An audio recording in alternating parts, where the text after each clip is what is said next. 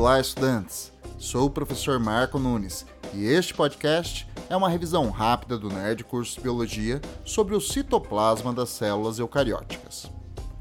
O citoplasma é o meio interno à membrana celular.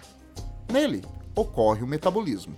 Nas células eucarióticas, como das algas, protozoários, animais, vegetais e dos fungos, o citoplasma possui compartimentos membranosos, denominados organelas membranosas.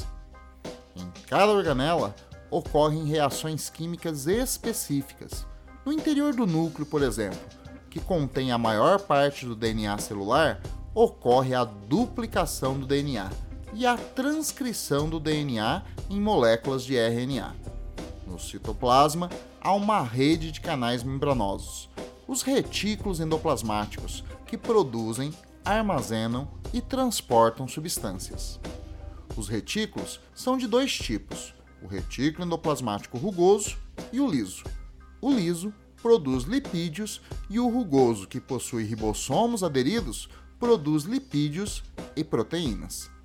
As substâncias produzidas nos retículos não estão finalizadas e são enviadas para o complexo de Golgi para uma modificação final. O complexo de Golgi é um conjunto de sacos membranosos achatados e empilhados.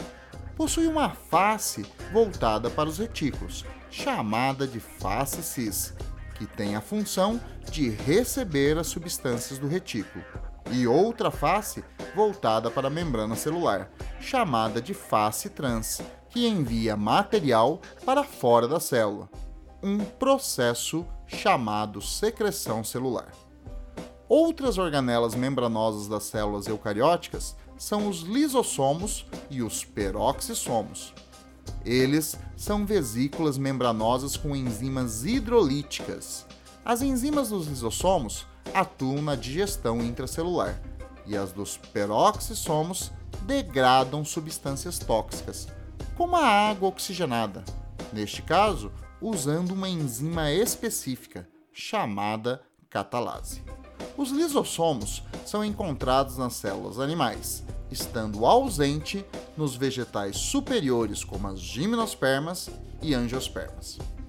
Há também mitocôndrias e cloroplastos, organelas celulares envolvidas com o metabolismo energético. As mitocôndrias produzem energia por processos aeróbicos, já os cloroplastos realizam o processo de fotossíntese.